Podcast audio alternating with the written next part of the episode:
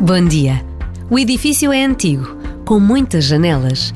Subindo uma grande escada de pedra, vamos encontrando cada vez mais jovens.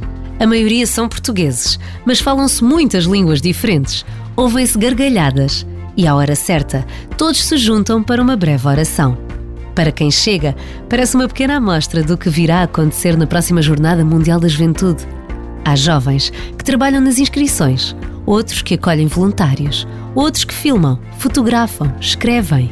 É a Jornada Mundial da Juventude a acontecer todos os dias, na sede oficial da JMJ Lisboa 2023.